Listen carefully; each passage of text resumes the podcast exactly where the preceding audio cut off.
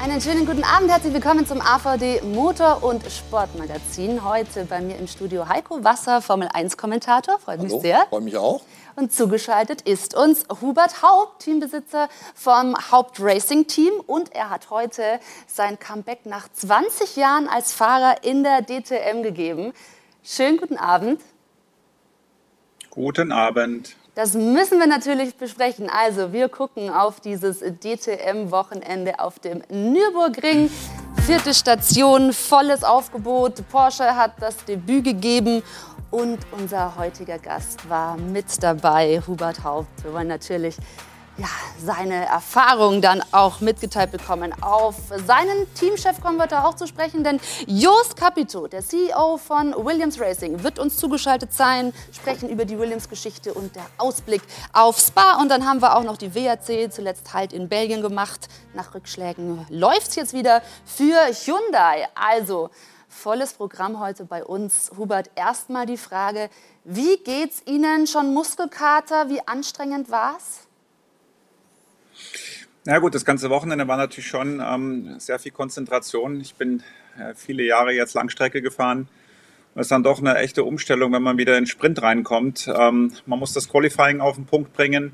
Man muss äh, sich in dieser Stunde voll konzentrieren und ähm, es ist unfassbar, was dann in den ersten zwei, drei Runden passiert. Aber das waren jetzt ganz viele Eindrücke und Erfahrungen und äh, entsprechend anstrengend war natürlich das Wochenende auch.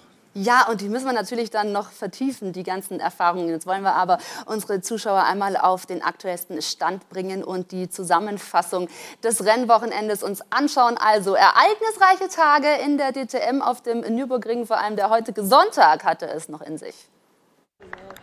Kelvin van der Linde gewinnt das erste Rennen am Nürburgring. Der Gesamtführende der DTM holt sich damit seinen dritten Saisonsieg. Von der Pole Position startend muss der Südafrikaner direkt die Attacke von Philip Ellis im blauen Mercedes außen abwehren. Nach nicht einmal einer gefahrenen Runde kommt das Safety Car auf die Strecke und beim Restart ist es wieder Ellis, der sofort Van der Linde attackiert. Auch bei diesem Manöver beweist der Südafrikaner fahrerisches Können. Dann die Schrecksekunde. Nach seinem Boxenstopp duelliert er sich mit Timo Glock und kann im letzten Moment noch Schlimmeres verhindern. Der Audi-Pilot fährt ein perfektes Rennen und belohnt sein Team Abt mit dem Sieg. Startzielsieg für Kelvin van der Linde vor Luca Stolz, der bei seinem DTM-Debüt direkt auf Platz 2 fährt. Und Rang 3 geht an den Schweizer Philipp Ellis.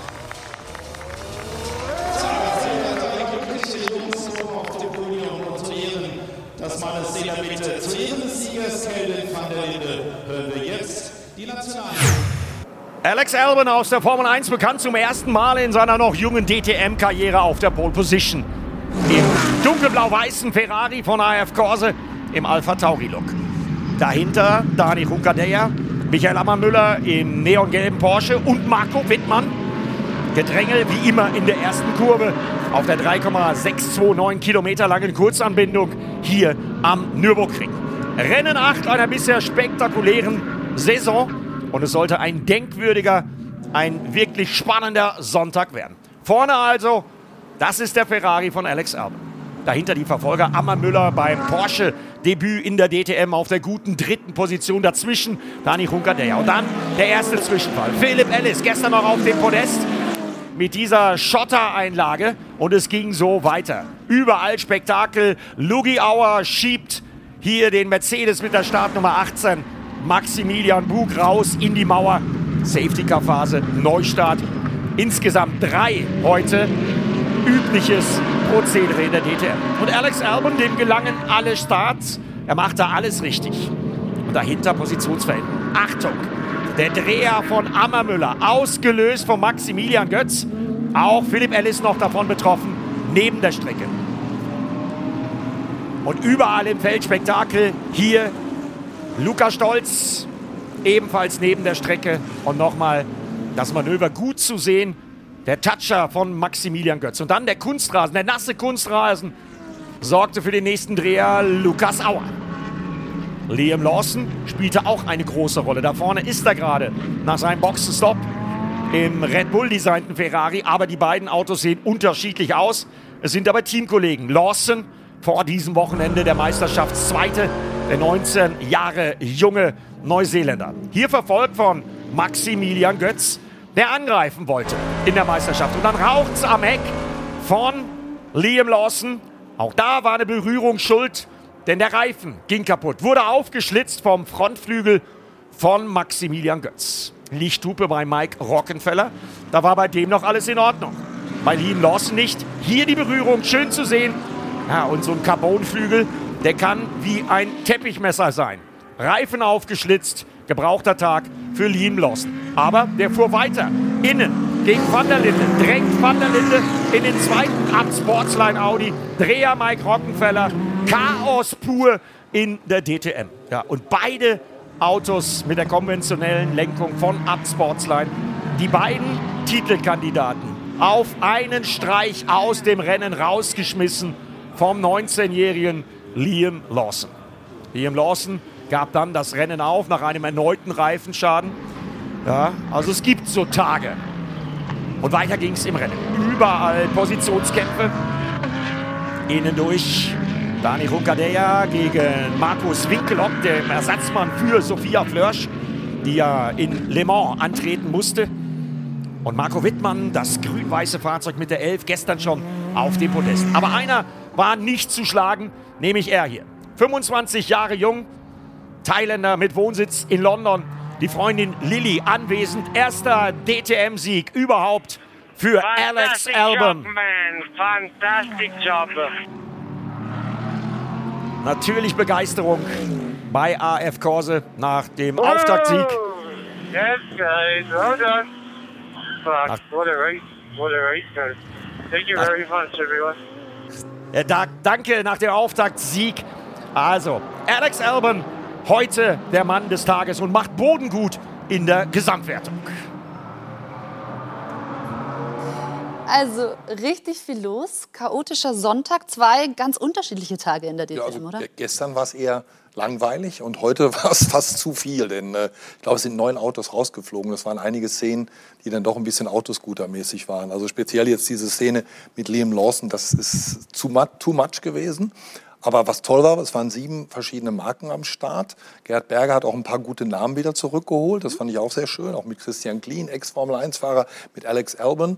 Heute hat es Spaß gemacht zuzugucken, aber drei, vier Crashes weniger wären auch gut gewesen. Ja, Hubert Haupt hat den Sonntag dann auch nicht über die Ziellinie gebracht. Deswegen natürlich einmal die Frage, wie haben Sie Ihr Comeback nach 20 Jahren im Auto auf der DTM-Strecke erlebt? Wie war es überhaupt wieder dabei zu sein?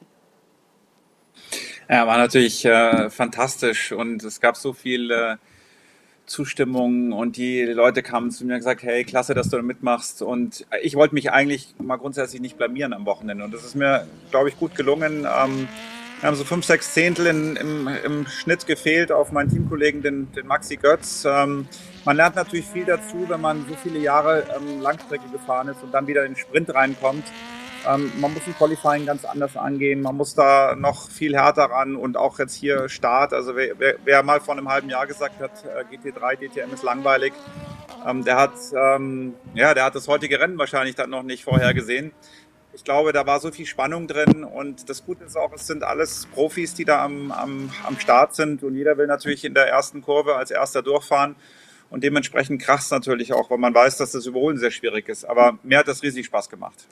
Das glaube ich, aber das ist natürlich auch die große Herausforderung, dann von einer Langstrecke auf, auf so ein Sprintrennen umzusteigen. Ja, ja, absolut. Hubert, hat dich das überrascht, wie die Jungs da reingehalten haben? Weil du bist ja doch eher aus den Langstreckenrennen ein bisschen auch Material schon und Rücksicht auf den Teamkollegen gewohnt, die ja auch noch fahren müssen. Na gut, also ich bin ähm, natürlich jetzt die letzten sieben Jahre gewohnt, ähm, den Start zu überstehen. Und, und alle meine Kollegen, die so um mich herum gefahren sind, die waren natürlich auch ähm, immer picht darauf, dem Teamkollegen das Auto zu übergeben. Jetzt fahren wir hier 55 Minuten Sprint. Ich war echt auch überrascht, wie brutal die reinhalten, weil auch ähm, wenn man als Profi hier Sprintrennen fährt, man will ja schließlich ankommen. Und dass hier neun, Auto, neun Autos heute ausfallen, fand ich dann schon ein, ein Tick too much. Ähm, ich glaube, das gab es auch in den ersten Rennen so nicht. Ähm, aber ich glaube, da wird die, die Teamchefs werden den Fahrern schon die Ohren lang ziehen. Ähm, was kostet ja schließlich auch Geld. die Teamchefs, das ist jetzt äh, eine sehr gute Überleitung, denn Ihr Fahrer Maximilian Götz, der war ja auch ein bisschen beteiligt an einigen Ausfällen. Also gerade wenn man aufs Porsche-Debüt guckt mit ähm, Ammermüller oder auch, auch Lawson, da war ja Maximilian Götz beteiligt. Wie haben Sie die Situation gesehen? Also für mich war das ein ganz klarer, ähm, ja, es war eine Rennsituation. Der hat den, hat den leicht berührt. Ähm, aber letztendlich die, es ist Motorsport und man fährt gegeneinander und dass natürlich mal sowas passiert. Äh, es gibt so viele Anlehnungen, jeder ist dem anderen irgendwo mal reingefahren. Ich finde, das gehört zum Motorsport dazu. Als ich vor 30 Jahren DTM gefahren bin bei Audi, da gab es noch ähm, Blech ähm, statt Kohlefaser. Da konnte man sich anlehnen, da sollte man sich anlehnen, das wollten die Zuschauer und die Fans. Und ich glaube, das ist Motorsport, was die Fans lieben. Und das ist auch wirklich eine einmalige Sache, weil Sie es gerade noch erwähnt haben. Vor 30 Jahren sind Sie schon DTM gefahren, also in jeder Dekade jetzt äh, mal dabei gewesen. Das ist historisch. Das muss man auch wirklich mal so rausstellen. Hat es das in deinen Formel 1 Jahren mal gegeben? Nee, da gab es natürlich ein paar Comebacks. Also ein Kimi Räikkönen, der mal weg war, Fernando Alonso, aber nur nach ein paar Jahren. Ne? Und wenn ich jetzt selbst den Kimi Räikkönen mit, glaube 41 sehe, das ist natürlich noch ein bisschen weg. Ich glaube, Hubert 52 oder so, wenn ich es richtig im Kopf habe. Mhm fast steinalt, kann man schon sagen. Ja, okay, aber, es macht, aber, es macht, immer noch Spaß. Und ich meine, Formel-1-Fahrer kannst du natürlich mit 52 nicht mehr reinsetzen, aber ähm, Tourenwagen, warum nicht? Wenn man fit hält, wenn man fit ist, wenn man sich äh, gesund ernährt und, und Spaß dran hat. Ähm, ich finde, auch mit 52 kann man das noch machen. Und dann ist natürlich die Frage, ob das jetzt eine einmalige Sache war oder ob Sie in dieser Form in Zukunft noch mehr planen. Gibt es ein längerfristiges Comeback in der DTM? Offen gestanden habe ich mir das äh, tatsächlich offen gehalten übers Wochenende, weil ich mal wissen wollte, blamiere ich mich hier total oder geht das?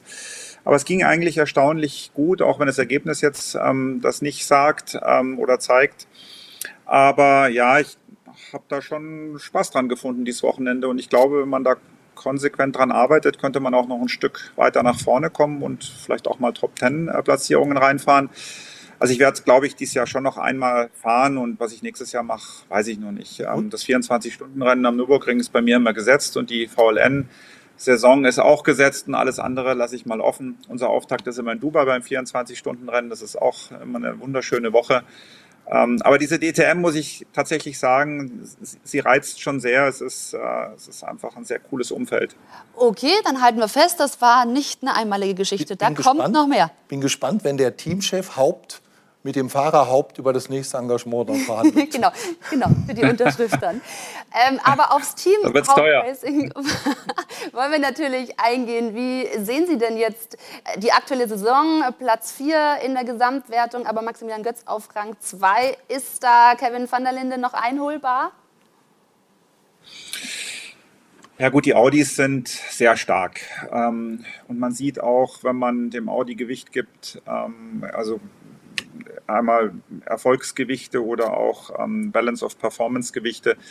Das tut dem nicht so weh. Ähm, es fahren natürlich auch nur sehr wenige Audis, deswegen ist es äh, sehr, sehr schwer einzuschätzen, ähm, wie die tatsächlich stehen. Bei, bei neuen Mercedes in, im Feld ist es natürlich so, die fahren so hart gegeneinander. Ähm, ich glaube, dass wenn der Kevin da jetzt nicht viele Ausfälle oder Unfälle fabriziert, dann fährt er die Meisterschaft ein. Aber wie gesagt, in unseren Team-Meetings, wir sagen immer, Maxi, du musst Punkte sammeln, du musst ankommen, Ausfall wäre eine Katastrophe. Und das hat er gut gemacht heute. Ähm, es wird spannend und ich glaube, es bleibt spannend bis zum letzten Rennen und so wollen wir das ja eigentlich haben und am Schluss wäre es natürlich für mich schön, wenn wir die Meisterschaft gewinnen. Ja, 33 Punkte Vorsprung. Wie eng siehst du es? Da muss natürlich noch viel passieren. Ja gut, es müsste jetzt, man, heute hat der Kelvin schon eine Nullrunde gemacht. Davon bräuchte Maxi dann halt noch eine äh, vom, vom Gegner halt. Und dann ist er zumindest mal dran, wenn er dann gewinnt. Ne? Aber es ist schon 33 Punkte, aber es sind halt noch ein paar Rennen. Es sind noch ein paar Rennen. Wir äh, ja, wünschen weiterhin viel Erfolg, auch für die persönliche Rennkarriere. Denn wir wissen ja, da kommt also noch ein bisschen was. Auch in der DTM haben wir jetzt gelernt. Und demnach, Robert Haupt, vielen Dank fürs Gespräch. Weiterhin. Vielen Dank, schönen Abend noch. Danke, tschüss. Viel Glück, ciao. Werbung Anfang. Werbung Ende. So, und wir haben hier gleich den nächsten Schaltgast bei uns in der Sendung, auf den wir uns sehr freuen, denn dann ist Jost Capito bei uns zu Gast. Äh, seit dieser Saison CEO bei Williams Racing, seit Juni sogar auch noch Teamchef mit dazu und mit ihm verbunden wollen wir dann ja natürlich darauf äh, zu sprechen kommen, wie die Zukunft aussehen kann, denn auch bei Williams erhofft man sich ja an die glorreichen alten Zeiten irgendwann mal wieder anknüpfen zu können. Seit nunmehr 44 Jahren ist Williams ein beständiger Teil der Formel 1. Das Ganze mit Höhen und Tiefen. Vor allem in den 80ern und 90ern feierte das von Frank Williams gegründete Team große Erfolge und wird siebenmal Fahrerweltmeister und neunmal Konstrukteursweltmeister.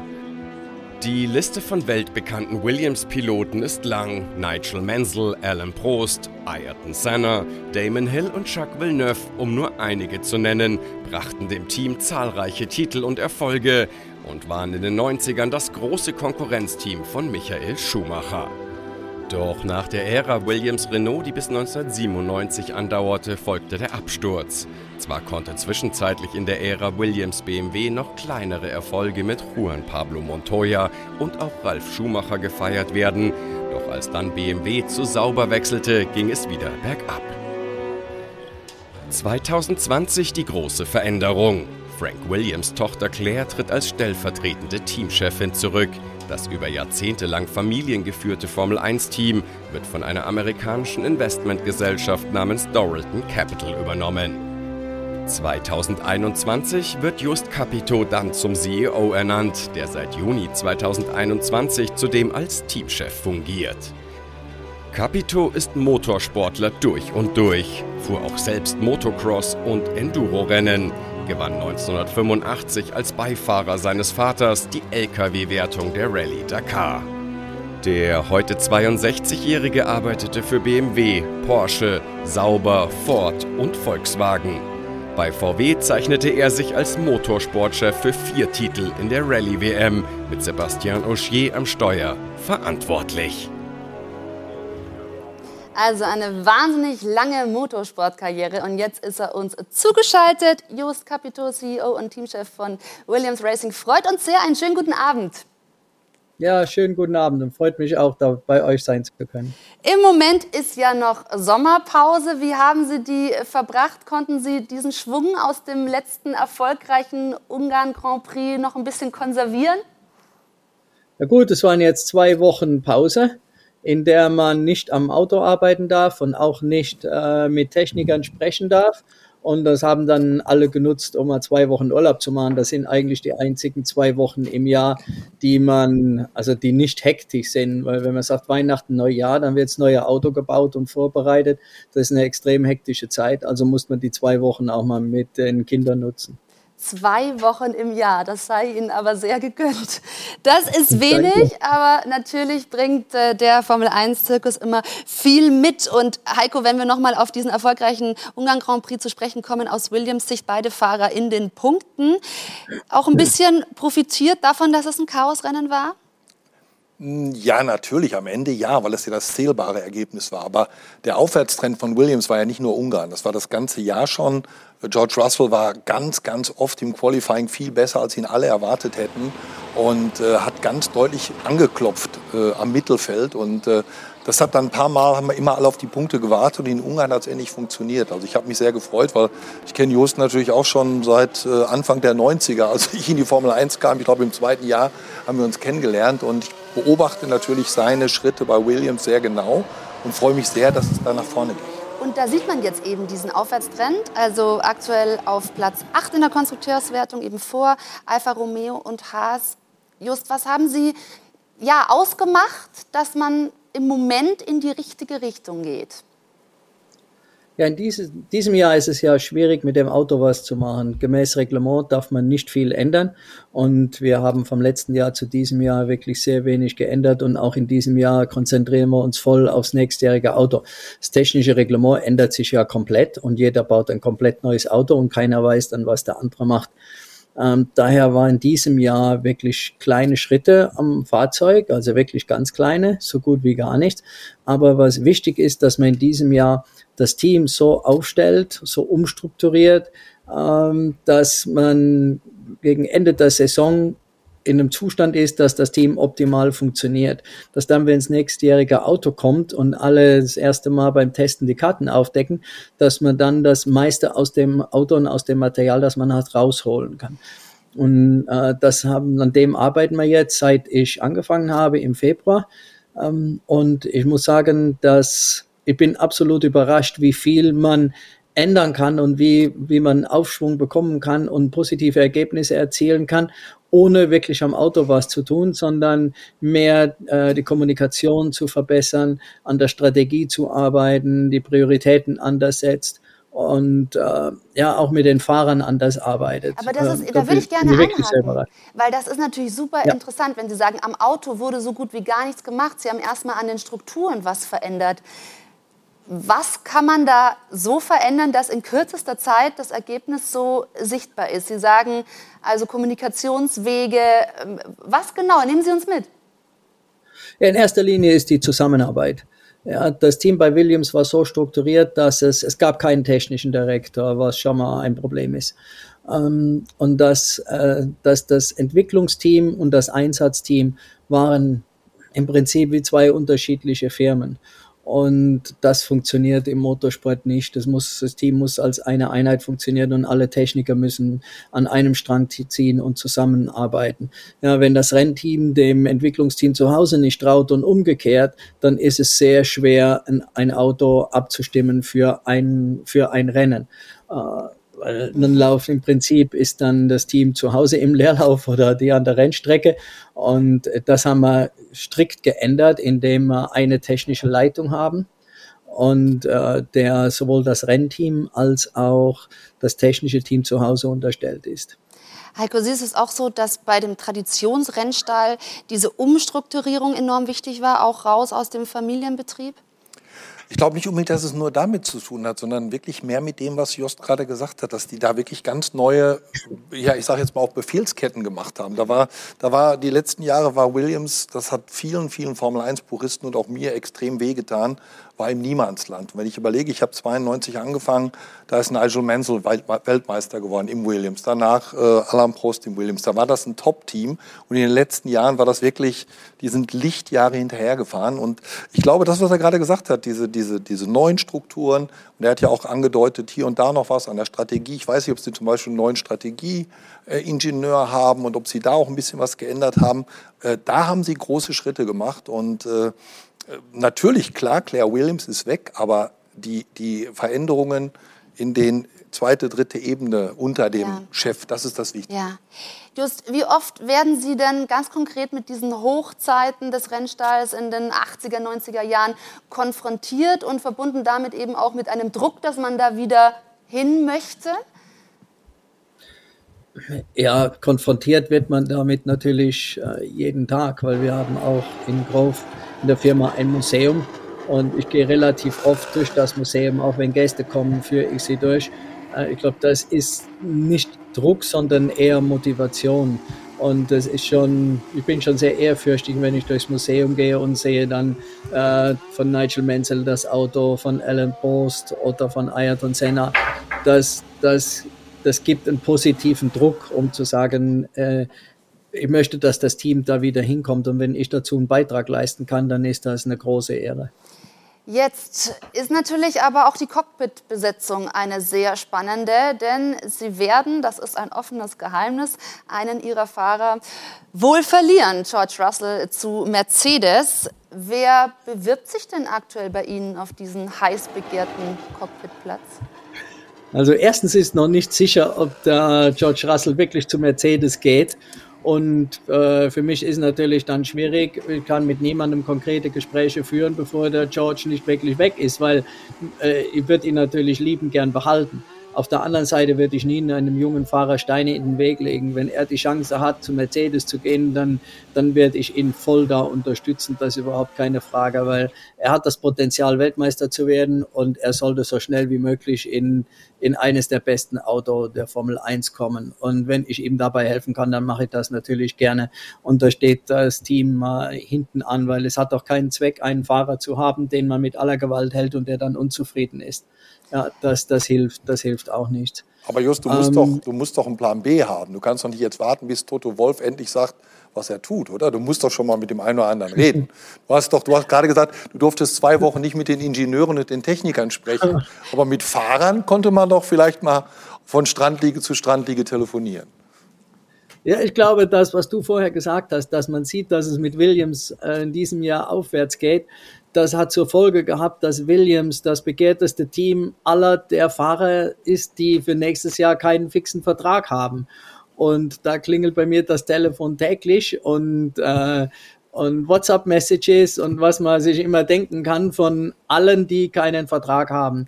Und ich spreche natürlich mit allen und ja, man muss dann sehen, wie sich die Situation entwickelt. Und wir haben sehr gute Möglichkeiten, da auch sehr gute Fahrer zu bekommen. Speziell, weil, weil man sieht, dass Williams auch mit den neuen Besitzer Dorilton äh, die Möglichkeiten hat zu investieren dass wir die finanziellen Möglichkeit haben. Wir brauchen keinen Pay-Fahrer mehr zu engagieren. Wir können die Fahrer nehmen, die am besten zum Team passen und die, von denen wir glauben, dass sie uns am besten helfen, das Team nach vorne zu bringen. Und da gibt's verschiedene Strategien und man muss sehen, ähm, wie sich das entwickelt. Im Moment sind alle Fahrer, die keinen Vertrag haben, sehr interessiert, bei Williams zu fahren. Und das. da besteht bei uns im Moment auch keine Eile. Aber das ist natürlich hochspannend. Wir hören auch raus, dass Sie von Fahrern sprechen. Also kann es auch darum gehen, äh, beide Plätze neu zu besetzen? Ja, ist ja, im Moment ist alles offen, wobei wir mit ähm, Nicolas Latifi sehr zufrieden sind. Er hat im letzten Jahr seine Rookie-Saison und die Rookie-Saison letztes Jahr war natürlich extrem äh, schwierig für einen jungen Fahrer aufgrund der Corona-Situation.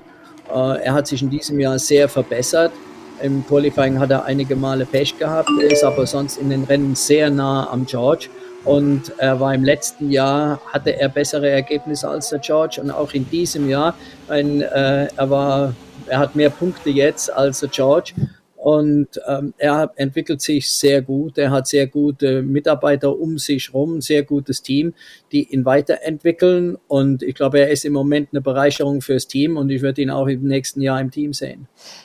Aber Heiko, jetzt nehme ich dich mal mit rein wenn das Telefon hier unaufhörlich klingelt und das der begehrteste Platz im Moment ist, wen siehst du weit vorne in der Auswahl? Wir müssen dann natürlich Just Capito damit konfrontieren, ist klar. Er hat ja recht, es gibt eine Menge. Aber mich, mich würde einfach interessieren, ob von den vielen, die angerufen haben, auch ein, ein frisch verheirateter, werdender Vater aus Deutschland dabei war. Namentlich Nico Hülkenberg. Also, wenn ich vorher gesagt habe, ich habe mit fast allen oder so gut wie allen gesprochen, die für nächstes Jahr keinen Vertrag haben und gerne einen hätten, dann brauche ich keinen Namen sagen, glaube ich. Aber das Schöne ist ja jetzt, du hast die, die, wichtigsten Sachen hast du angesprochen. Ihr seid im Aufwind, ihr seid finanziell deutlich besser aufgestellt als in den letzten Jahren. Ihr müsst nicht mehr, das ist für mich eine sehr, sehr schöne Nachricht, nicht mehr zwingend einen Fahrer nehmen, der viel Geld mitbringt. Und es kommt ja das neue Reglement, es kommt Budget Cap, das heißt, die Karten werden eh neu gemischt. Ist das jetzt auch so eine Aufbruchsstimmung? Merkst du die auch schon bei euch, weil du sagst, du gehst durchs Museum, du gehst durch die Fabrik? Ich könnte mir vorstellen, ihr seid einer der großen Traditionsrennställe, dass da eine ganz tolle neue Stimmung jetzt ist in Grove. Ja, absolut. Ähm, meinen Sie, vor, zu Beginn der Saison wären wir über den elften Platz glücklich gewesen. Als wir in den letzten Rennen zweimal einen elften Platz haben, waren alle enttäuscht. Und ich glaube, das war für mich wirklich der, die größte Bereicherung und ein richtig großer Erfolg, dass man über den elften Platz nicht mehr sich freut, sondern enttäuscht ist, dass man keine Punkte holt. Und alle sagen, wann kommen jetzt die Punkte, wann kommen sie, mir holen sie.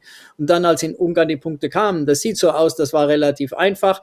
Äh, der Bottas hat da relativ vorne aufgeräumt nach einem schlechten Qualifying-Ergebnis von uns aber man muss dann, das Rennen war sehr kompliziert und es war strategisch sehr kompliziert, ja, weil es gab einen Rennabbruch, es gab eine Wettersituation, die nicht äh, eindeutig war, dann gab es taktische Situationen im Rennen, wo man die beiden Fahrer äh, führen musste, äh, wann sind die Boxenstopps, werden die Reifen geschont und dann auch äh, zum Schluss, wie hält man mit dem Benzinhaus um, um die Punkte zu sichern. Und da hat, war ich sehr beeindruckt von der Leistung des Teams über das Rennen, wie die Entscheidungen getroffen wurden, wie auch das Management dann entsprechend notwendigerweise eingebunden wurde, dass es Entscheidungen gab, die mutig waren, weil keiner mehr Angst hat, ähm, zerrissen zu werden, wenn mal was in die Hose geht.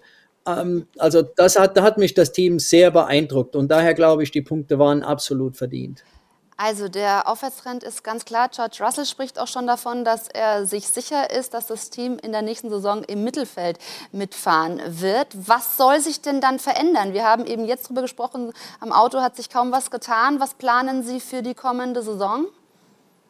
Ich glaube, wenn wir das Team so haben am Ende der Saison, wie es wirklich super funktioniert und können das äh, ins nächste Jahr dann rüberbringen, dann kommt es darauf an, wie das neue Auto ist. Und das kann noch keiner sagen, wie sich da die Kräfteverhältnisse neu verteilen.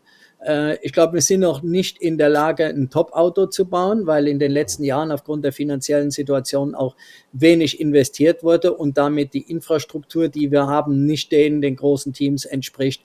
Aber da sind wir dabei, entsprechend nachzurüsten und auf den Stand zu kommen. Ähm, äh, personell, aber auch in erster Linie von der Infrastruktur. Und man muss sehen, wie man das nächste Jahr, wie man nächstes Jahr beginnt. Ich glaube, wir sind in der Lage, ein Auto zu bauen, das konstant im Mittelfeld fahren kann. Und dann muss man eben äh, mit einem gut funktionierenden Team das Auto schnell weiterentwickeln und muss das besser machen als die anderen, um dann nach vorne zu kommen. Weil jedes Team will nach vorne kommen, jedes Team will gewinnen und äh, keiner schläft da. Und wenn man aufholen will, muss man immer besser sein als die Teams, die man überholen will.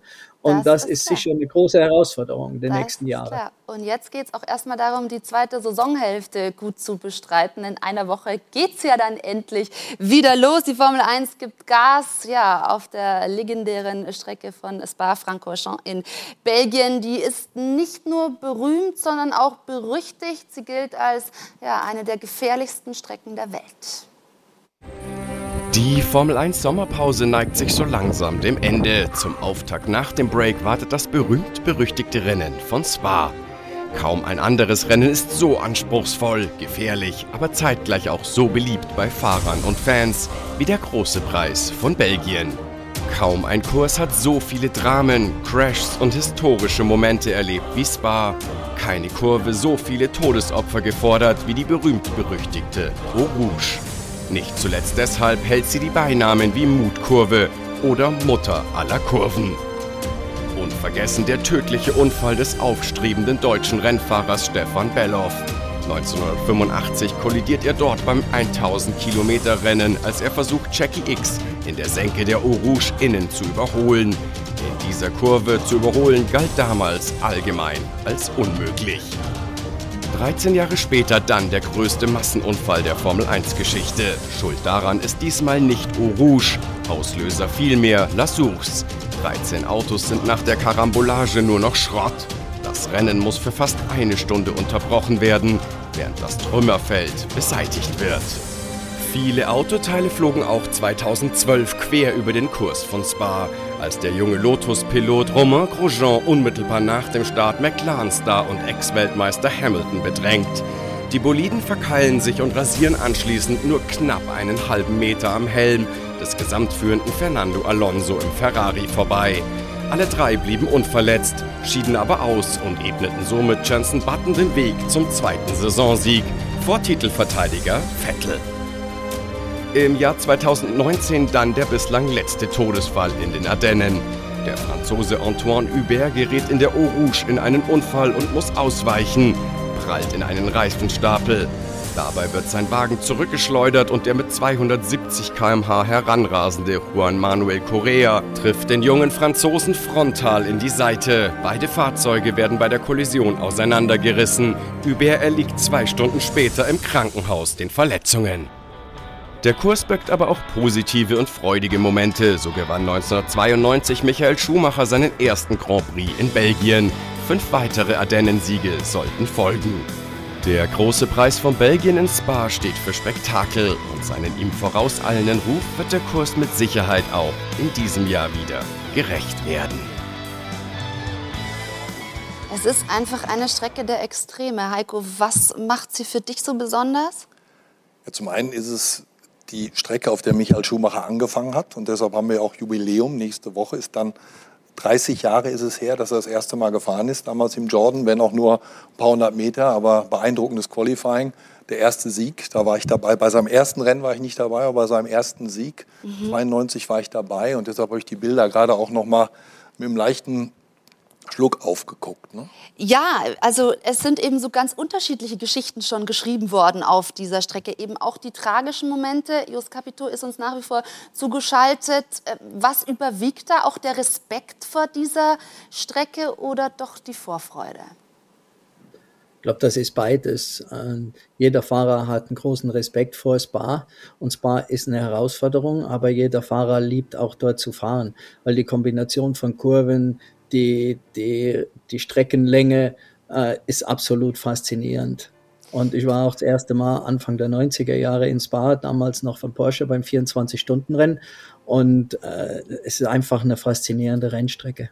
Und diese berüchtigte Eau Rouge, wird da irgendwie explizit noch besonders darauf vorbereitet? Also auch gerade was die Fahrer betrifft? Die Fahrer kennen natürlich Rouge und haben auch einen Respekt davor. Die sagen, im, im, im Training, im Qualifying geht Rouge voll mit einem leichten Auto, aber es kommt auch darauf an, wirklich dann mit einem schweren Auto im freien Training mit vollen Tanks rauszufinden, wie ist, äh, wie, wie, verhält sich das Auto in Rouge mit einem, mit einem schweren Auto. Und darauf kommt es im, im Training eben auch speziell an. Und, was und dann geht eben Rouge nicht voll. Ja, also im Training. Und dann, was erwarten Sie für ein Rennen, jetzt gerade für Ihre Williams-Fahrer? Das ist immer schwer zu sagen. Also in diesem Jahr war es eigentlich, wenn wir ein gutes Rennen erwartet haben, dann war es, ein, war es nicht so ein gutes Rennen. Wenn wir ein gutes Qualifying erwartet haben, war es nicht so gutes. Wenn wir ein schlechtes erwartet haben, war es gut. Also wahrscheinlich müssen wir uns wenig erwarten und dann wird das Ergebnis im Endeffekt besser. mal, mal sehen. Aber wir gehen jedes Rennen an, bereiten uns entsprechend gut vor und dann nehmen wir es, wie es kommt. Äh, ja, die Arbeit geht natürlich voll mit Fokus auf die Rennen. Es wird in, dies, in der kommenden Woche auch noch viel im Simulator gefahren, um Abstimmungen zu suchen.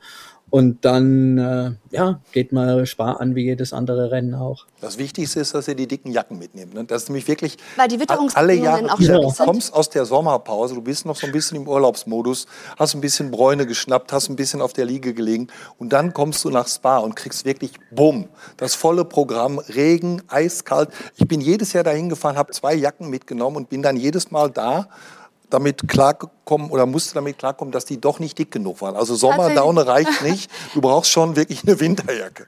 Aber das weiß Just wahrscheinlich mit all der Erfahrung im Motorsport auch schon, dass man da gewappnet sein muss mit allen ja, Bedingungen. Ja, die Winterjacken und die Regenjacken sind eingepackt, ganz sicher.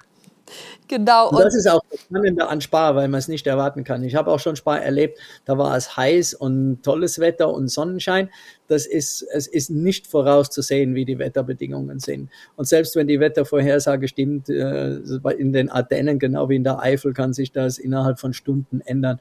Und ich glaube, da muss man sich auch darauf vorbereiten, um im, im Kopf klar zu sein, dass das Wetter sich jederzeit schlagartig ändern kann.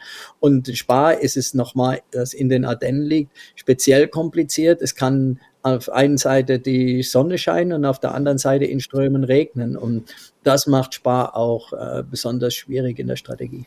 Und das macht natürlich auch das ohnehin schon sehr spannende Titelrennen, den Titelkampf, dann nochmal brisanter. Ohnehin großes Crash-Risiko. Mercedes und Red Bull sind Sie schon ein paar Mal äh, über den Haufen gefahren in dieser Saison, würde ja, ich mal letzten, sagen. Die letzten beiden Rennen die waren letzten extrem. Beide. Was, womit rechnest du gerade in Sachen Titelkampf? Ich glaube, es wird so weitergehen. Also, die werden sicherlich nicht zurückstecken. Ne? Also, ein Max Verstappen, der, der wird noch äh, immer noch mit sehr viel Magengrummeln dahin fahren, weil er natürlich sich sehr ungerecht behandelt fühlt. In Silverstone sieht er sich äh, zu Unrecht abgeschossen und sieht auch den Hamilton dazu lasch bestraft. Dann die, die, die Autoscooter-Aktion von Valtteri Bottas in, in Ungarn. Äh, innerhalb von, von zwei Wochen hat sich ja die komplette WM gedreht. Also vor Silverstone, nach dem Sieg im Sprintrennen und vorher hat er, glaube ich, drei oder viermal hintereinander gewonnen, war Max Verstappen eigentlich schon auf Nimmerwiedersehen verschwunden in Richtung WM-Titel. Und dann wird mit einem Crash, das waren 32 Punkte, die er da ja. verloren hat, weil Hamilton gewinnt, sind 25 Punkte. Und wenn er drin geblieben wäre, hätte Max gewonnen, dann hätte Hamilton als, als Zweiter nur 18 Punkte geholt. Also da hat er schon mal 32 Punkte verloren. Und dann in Ungarn nochmal. Das hat die ganze WM das umgedreht. Durcheinander gewürfelt. Just, wie erleben Sie eigentlich den Titelkampf? Finden Sie den auch spannend in dieser Saison? Ja klar ist der spannend, der ist extrem spannend. Äh, nur bei den Rennen, wenn man kümmert sich natürlich um, um meine Autos und dann ist man so fokussiert, man bekommt fast nicht mit, was an der Spitze passiert, sondern am Ende fragt man dann so, wer hat denn jetzt gewonnen, was war denn jetzt vorne los?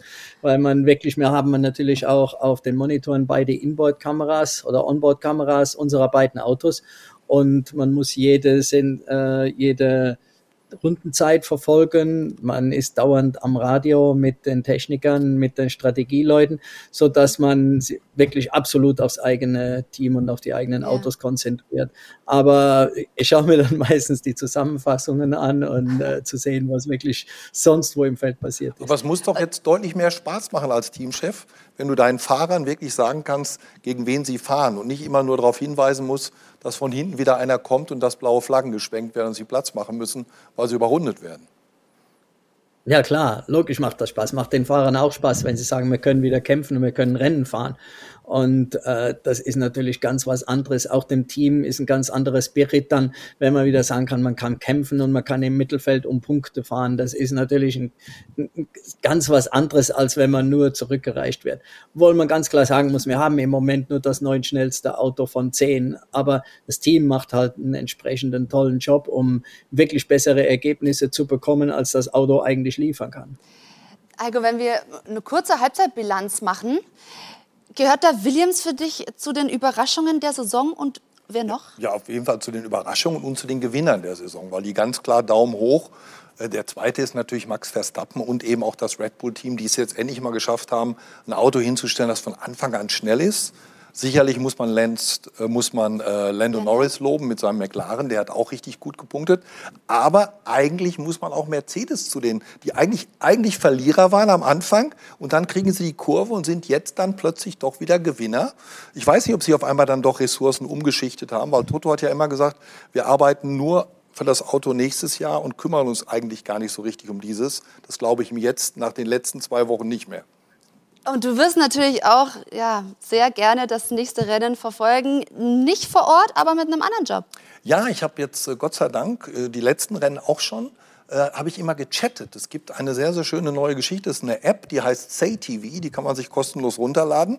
Und da ist dann eine Formel 1 Community, die mit mir während des Rennens chattet. Also allgemeine Fragen stellt, wie schnell ist ein Formel 1 Auto, wie schwer, aber die eben auch konkret Sachen zum Rennen wissen wollen. Und äh, ich muss dann natürlich sehr konzentriert das Rennen gucken übersetzt teilweise die, die englischen Funksprüche schon auf meinem Tablet äh, noch vor der Fernsehübertragungsübersetzung okay. und, und gebe Tipps ab. Ich habe zum Beispiel in Silverstone äh, gleich gesagt, also wenn der Hamilton mit der 10-Sekunden-Strafe, er gewinnt das Rennen trotzdem noch und hat geklappt. Also, ne? also hier kann man sich dann über die App unterhalten ja, zum spannend. aktuellen Rennen und du bist was der Experte ich, was ich, was ich nie konnte, wenn ich, wenn, ich okay. wenn ich kommentiert habe. Jetzt kann ich mit den Leuten direkt kommunizieren, also über diese Say-TV-Geschichte. Also, gerne mal äh, ja. sich das angucken. Ja? Ja, Heiko, könntest du mir bitte einen Link dazu schicken? Weil wenn ich da eine Frage habe, dann melde ich mich bei dir. Mache ich sehr gerne, ja, sehr natürlich. Du hast Während ja, des Rennens. Aber du hast doch gesagt, du hast nicht so viel ja. Zeit am Kommandostand, oder? Ja.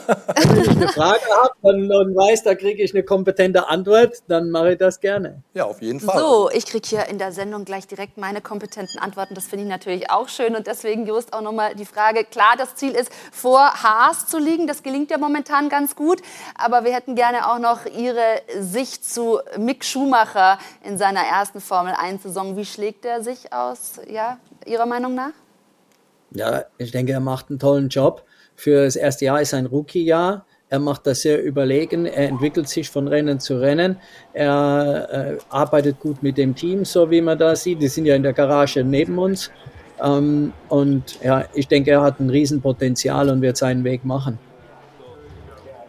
So, das ist doch für den Moment schon mal sehr viel. Und bei uns hier in der Sendung, liebe Zuschauer, wie Sie das gewohnt sind, bekommen Sie die volle Motorsportdröhnung. Also haben wir gleich noch für Sie WRC Rallye-Bilder aus Belgien für Sie. Dann gucken wir auf die DTM-Trophy auf Le Mans und haben ein wichtiges Service-Thema für Sie. Was machen Sie, wenn Sie mal falsch getankt haben? Gibt es sehr interessante Tipps dazu. Gleich bei uns im AVD Motor- und Sportmagazin. Damit sind wir zurück beim AVD Motor- und Sportmagazin mit Heiko Wasser im Studio, Formel 1-Kommentator, RTL-Kollege und zugeschaltet ist uns nach wie vor Just Capito, CEO und Teamchef von Williams Racing in der Formel 1. Und liebe Zuschauer, wie Sie das bei uns gewohnt sind, jetzt mal ein Roundup, was sich sonst noch am Wochenende ereignet hat. Auf Le Mans schauen wir natürlich und Formel 2-Fahrer Lirim Zendeli, der bei uns letztes Wochenende in der Sendung war, der hat sich in der DTM Trophy mal versucht und wie das so gelaufen ist jetzt im Newsflash. Erneute Enttäuschung für Zendeli. Der 21-Jährige nutzte die Sommerpause der Formel 2, um bei der DTM Trophy auf dem Nürburgring zu fahren, erwischte aber keinen guten Tag. Lerem Zendeli wurde im Audi beim zweiten Rennen am Sonntag nur Neunter, nachdem er zuvor Platz 12 erreicht hatte. Den Sieg holte Gaststarter Marcel Markiewicz mit 0,36 Sekunden Vorsprung auf den Schweizer Lucas Moron.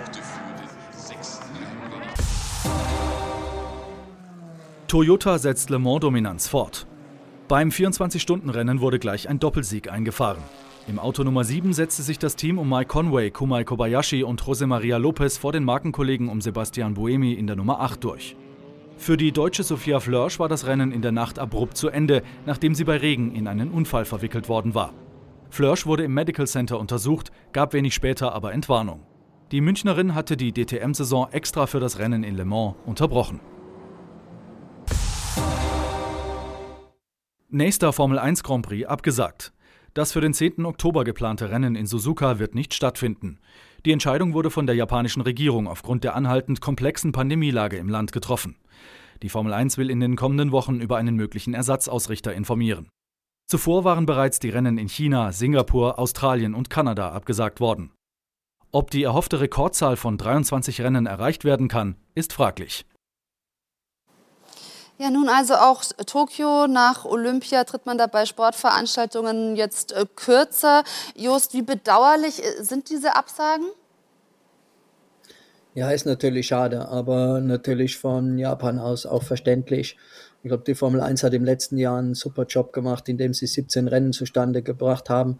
Und in diesem Jahr ist eben die Formel 1 auch extrem vorsichtig und es gelten auch für uns im Fahrerlager immer noch uns ganze Jahr extrem strenge Vorschriften. Die Teams dürfen, nicht miteinander sich vermischen. Also man ist wirklich im eigenen Bubble und äh, das wird auch das ganze Jahr so bleiben, um wirklich möglichst die 23 Rennen über die Bühne zu bekommen. Und da bin ich sehr zuversichtlich. Speziell die FOM und der Stefano Domenicali machen da einen absolut hervorragenden Job und arbeiten auch sehr gut da mit den Teams zusammen. Also äh, ich bin sehr zuversichtlich, dass wir die volle Saison zustande bringen. Mhm, wobei 23, ähm, also Grand Prix, das ist natürlich dann auch ein Rekordkalender, der auf die Beine gestellt wurde. Aber es sind noch ein paar Fragezeichen. Türkei, Australien hat man jetzt noch keinen Ersatz. Wie zuversichtlich bist ja. du? Ja, ich glaube, man wird vielleicht am Ende nochmal versuchen, irgendwie eine Doppelveranstaltung zu machen. Also eventuell mit, mit Abu Dhabi zu reden. Äh, oder man, äh, ich habe auch jetzt schon gehört, dass man eventuell zweimal Austin macht, wobei ja auch Amerika mit, mit Einreise auch nicht so ganz einfach ist. Das ist sehr spannend, weil Stefano Domenicali auch davon spricht, dass man wohl eben mehr in Richtung Saudi-Arabien, USA, also weniger Europa gehen möchte. Im Moment ist es aber alles schwierig. Inwieweit, Jos Capito, sind Sie da auch eingeweiht in mögliche Alternativkurse? Können Sie sich da als Teamchefs auch mit einbringen? Wir haben bei jeder Veranstaltung haben ein Teamchefs-Meeting mit der FOM und der FIA, wo die, äh, auch der Kalender diskutiert wird. Ähm, es ist natürlich da schwer, sich vom Team einzubringen, weil das Ganze doch die FOM mit den Veranstaltern und auch mit den Regierungen der, der einzelnen Länder aushandeln muss. Und äh, da ist es unmöglich, die Teams zu involvieren. Aber die Abstimmung, was bevorzugt wäre, was möglich wäre für die Teams vom Kalender her, von Abfolgen eventuell Triple Headers, also drei Rennwochenenden hintereinander oder Doppelveranstaltungen bei, bei in verschiedenen Rennstrecken, das wird vorab diskutiert und und dann äh, entsprechend verhandelt das die FOM mit, mit den jeweiligen Ländern und den Rennstreckenbesitzern. Mhm, also da muss man in Zeiten wie diesen auch ein wenig flexibel bleiben können. So, wir wollen uns zum Ende hin unserer Sendung auch noch mit äh, Rallye befassen, denn das passt sehr gut auch zu unserem äh, Schaltgast heute, denn Just Capito nicht nur in der Formel 1 zugange, sondern auch eine erfolgreiche Rallye-Historie. Auch selbst die Rallye Dakar in der Lastwagenkategorie mit dem Vater damals, es ist schon ein paar Jährchen her, aber sogar gewonnen. Wir gucken jetzt auf das, was sich in Belgien zugetragen hat bei der Rallye-Weltmeisterschaft denn auch in dieser Saison viele Crashs und Ausfälle, Leidtragende oftmals die Hyundais, aber die haben jetzt zurückgeschlagen. Die FIA Rallye WM 2021 wird Ihnen präsentiert vom Toyota GR Supra. Über ein halbes Jahr ist die WRC-Saison 2021 schon wieder alt. Und welche Dramen haben sich schon abgespielt? Die Grenze ist schmal zwischen Pleite und Podium. Das Leben eines Rallye-Piloten ist ein Leben am Limit. Win it or bin it. Gewinne oder Haus in die Tonne. Die kleinsten Fehler werden gnadenlos bestraft im Kampf um Zehntelsekunden und Wertungsprüfungssiege. Auf Schnee und Eis, auf Asphalt und auf Schotter. Vieles spielt sich im Kopf ab. Das Vertrauen in die eigene Fahrkunst, das Gefühl für Setup des Autos, keine Angst vor Rückschlägen, auch bei Full Speed. Und expect the unexpected. Erwarte das Unerwartete. In der Niederlage genauso wie im Triumph. Was für ein Balanceakt.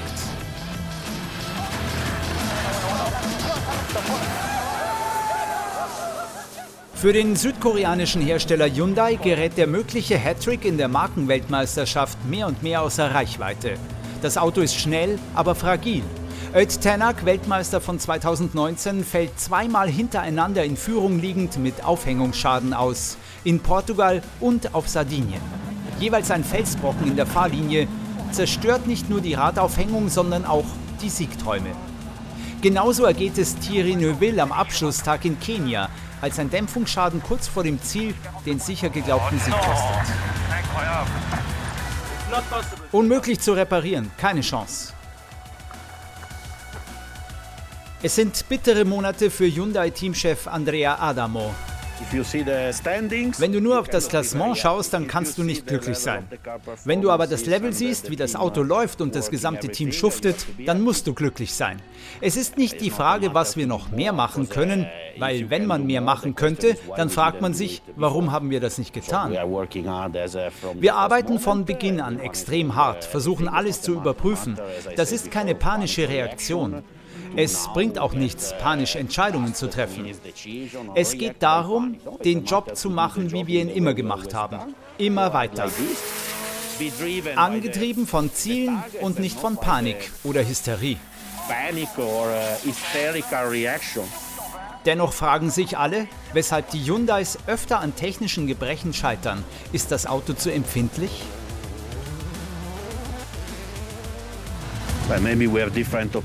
Vielleicht haben wir unterschiedliche Auslegungen bezüglich des Wortes fragil, denn es hängt einfach davon ab, was du triffst. Bei großen Steinen kann das schon mal vorkommen, vor allem wenn man attackiert. Aber ich denke nicht, dass das fragil ist. Aber ja, wir müssen Dinge verbessern, um die empfindlichen Stellen besser zu schützen. Des einen Leid ist des anderen Freud. Von den ersten sieben ausgetragenen Rallyes gewinnt Toyota sechs. Hyundai bis dahin mit Öt Tänak nur bei der Arctic Rally Finnland erfolgreich. Den Lauf in Estland gewinnt der Jüngste. Kalle Rovanperä, 20 Jahre alt, holt als jüngster Rallye-Gewinner aller Zeiten den Sieg bei der Rallye Estonia. Toyota auf Wolke 7. Dazu kommen die vier Siege von Weltmeister Sebastian Ogier, der Sieg von Alvin Evans in Portugal, fehlt nur noch Takamoto Katsuta, der vierte Toyota-Pilot, der in Kenia immerhin starker Zweiter wurde. All das begünstigt durch das Ausfallpech von Hyundai. Insofern sind auch die Weichen für den Herstellertitel 2021 klar in Richtung Toyota gestellt. Denn der japanische Hersteller mit Sitz der Rallye-Zentrale in Finnland führt deutlich gegenüber Hyundai mit der Rallye Base im deutschen Alzenau bei Aschaffenburg.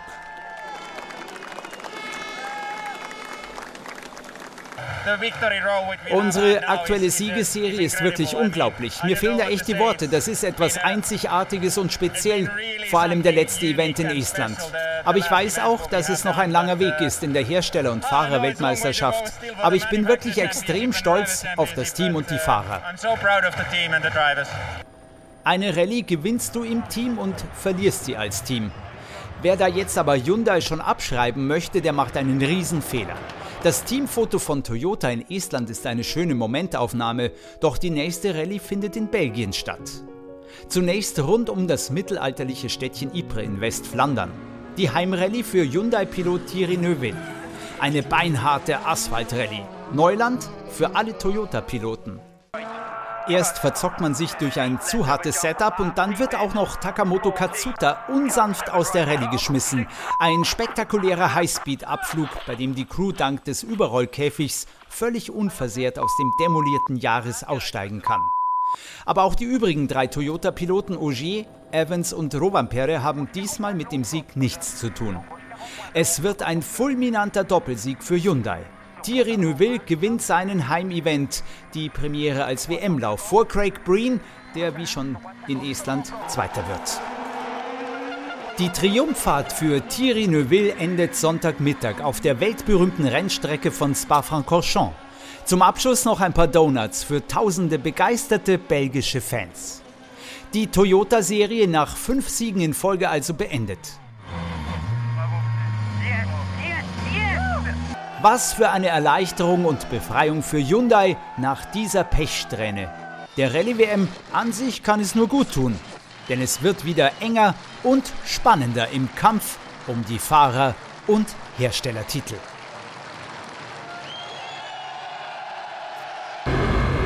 Die FIA Rallye WM 2021 wurde Ihnen präsentiert vom Toyota GR Supra. Ja, das sind einfach immer so spektakuläre Bilder und deshalb die Frage an Jus Capito, inwieweit befassen Sie sich noch mit dem Rallye-Sport oder haben Sie dafür als Formel-1-Teamchef keine Zeit mehr? Nein, natürlich äh, beschäftige ich mich damit nicht, nicht so, als wenn man Teamchef in der WRC ist, aber das ist so ein toller und interessanter Sport. Und wie ich schon vorher gesagt habe, ich bin in Kontakt, habe die WhatsApp-Gruppe mit meinen ehemaligen Fahrern und Beifahrern und die heißt WRC Dominators und da hoffe ich, das bleibt auch noch lange so. Und wir haben da jede Menge Spaß und äh, ja, ist, ist einfach ein toller Sport. Ja, also bleiben Sie auch der WRC damit verbunden. Und jetzt geht es natürlich für Ihr Team äh, Williams Racing erstmal darum, wieder nach der Sommerpause mit viel Elan durchzustarten. Dafür wünschen wir ganz viel Erfolg und bedanken uns an dieser Stelle fürs Gespräch. Bis Monza. Ja, vielen herzlichen Dank. Bis, Mon bis Monza und bis Brasilien. Ja, wir sehen uns in Monza und in Brasilien. Freue ich mich drauf und euch mal wieder vor Ort zu haben. Und ich bedanke mich auch bei euch und auch beim Publikum für den tollen Abend und das tolle Gespräch. Und bitte alle Daumen drücken in Spar am Wochenende und äh, dass noch ein paar mehr Punkte aufs Konto kommen, würde mich sehr freuen. Vielen herzlichen Dank. Auf Sehr jeden Fall. schön. Tschüss, danke. Tschüss. Tschüss. Machen wir gerne Super. Daumen drücken. Das, Wir, das wir macht Spaß für Williams Vor allem die Daumen zu drücken. Zuschauer dürfen gerne mit Daumen drücken. Und jetzt haben wir auch noch was äh, für die Zuschauer, was einen gewissen Servicecharakter hat. Denn was tut man eigentlich, wenn man falsch getankt hat? Ist dir das schon mal passiert? Nein, zum Glück. Das ist gut. Aber vielleicht äh, dem einen oder anderen oder falls das mal passieren sollte, wir haben sehr hilfreiche Tipps. Gleich hier im AVD Motor- und Sportmagazin. Zurück beim AVD Motor- und Sportmagazin. Heiko Wasser nach wie vor an meiner Seite. Und liebe Zuschauer, wir haben jetzt für Sie noch ein paar sehr hilfreiche Hinweise. Falls Sie mal falsch tanken sollten, da gibt es nämlich ein paar Dinge, die Sie auf keinen Fall dann machen sollten. Also hier unser Servicebeitrag. Es ist eine Situation, die so ziemlich jeder kennt. Man ist im Stress, der Tank ist leer und es muss schnell gehen. Doch so ist auch schnell ein Fehler passiert. Der Albtraum falsch getankt, Diesel statt Super oder umgekehrt. Kann im Endeffekt jedem passieren. Doch was tun, wenn es wirklich soweit ist?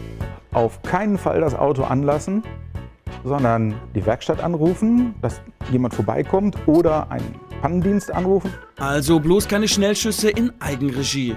Lieber durchatmen und das Ganze dem Experten überlassen, denn der hat auch das entsprechende Equipment und kann damit dann den falschen Kraftstoff mit einer geeigneten Absauganlage abpumpen lassen. Denn mit dem Ganzen ist nicht zu spaßen. Abgesehen von einem wirtschaftlichen Totalschaden kann es mitunter lebensgefährlich werden. Also folgenden Satz bitte unbedingt einprägen. Und auf keinen Fall einen Staubsauger verwenden. So passiert vor zwei Wochen in Witten. Ein Falschtanker versucht aus seinem für Supersprit ausgelegten Pkw den falsch getankten Diesel zu entfernen.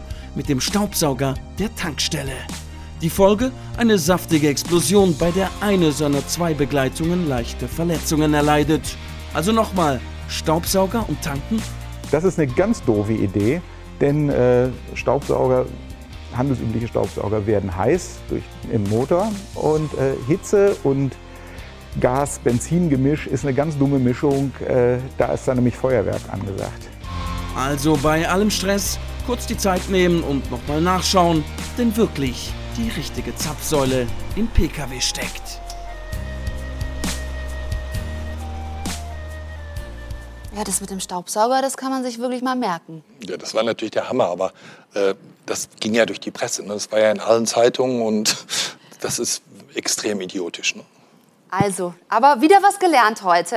Und wir freuen uns natürlich dann auch auf den Formel 1 Wiederbeginn, sage ich mal, nach der Sommerpause in der nächsten Woche. Auf was freust du dich ganz besonders? Ja, Spa ist toll. Ich bin am Samstag auch noch auf, einer, auf dieser Jubelparty für 30 Jahre Michael Schumacher. Gibt es ein Public Viewing und da kommt auch Jochen Maas, mein erster Co-Kommentator. Und wir machen so einen Motorsport-Talk am Samstag vorm Qualifying. Und dann freue ich mich eben auf dieses Wochenende und dann geht's ja knall auf Fall weiter. Dann kommt für mich der Saisonhöhepunkt. Dann kommen die Verstappen-Festspiele in Sandford. Ich weiß nicht, dürfen 70.000 rein? Mein letzter Stand war, 70.000 dürfen rein. Hoffentlich wird, bleibt es so, ne? Das wäre ja, das wär echt schade, wenn nicht. Und dann sind wir halt endlich wieder mal live. Dann ist Monza, dann ist, ja. sind wir wieder dran.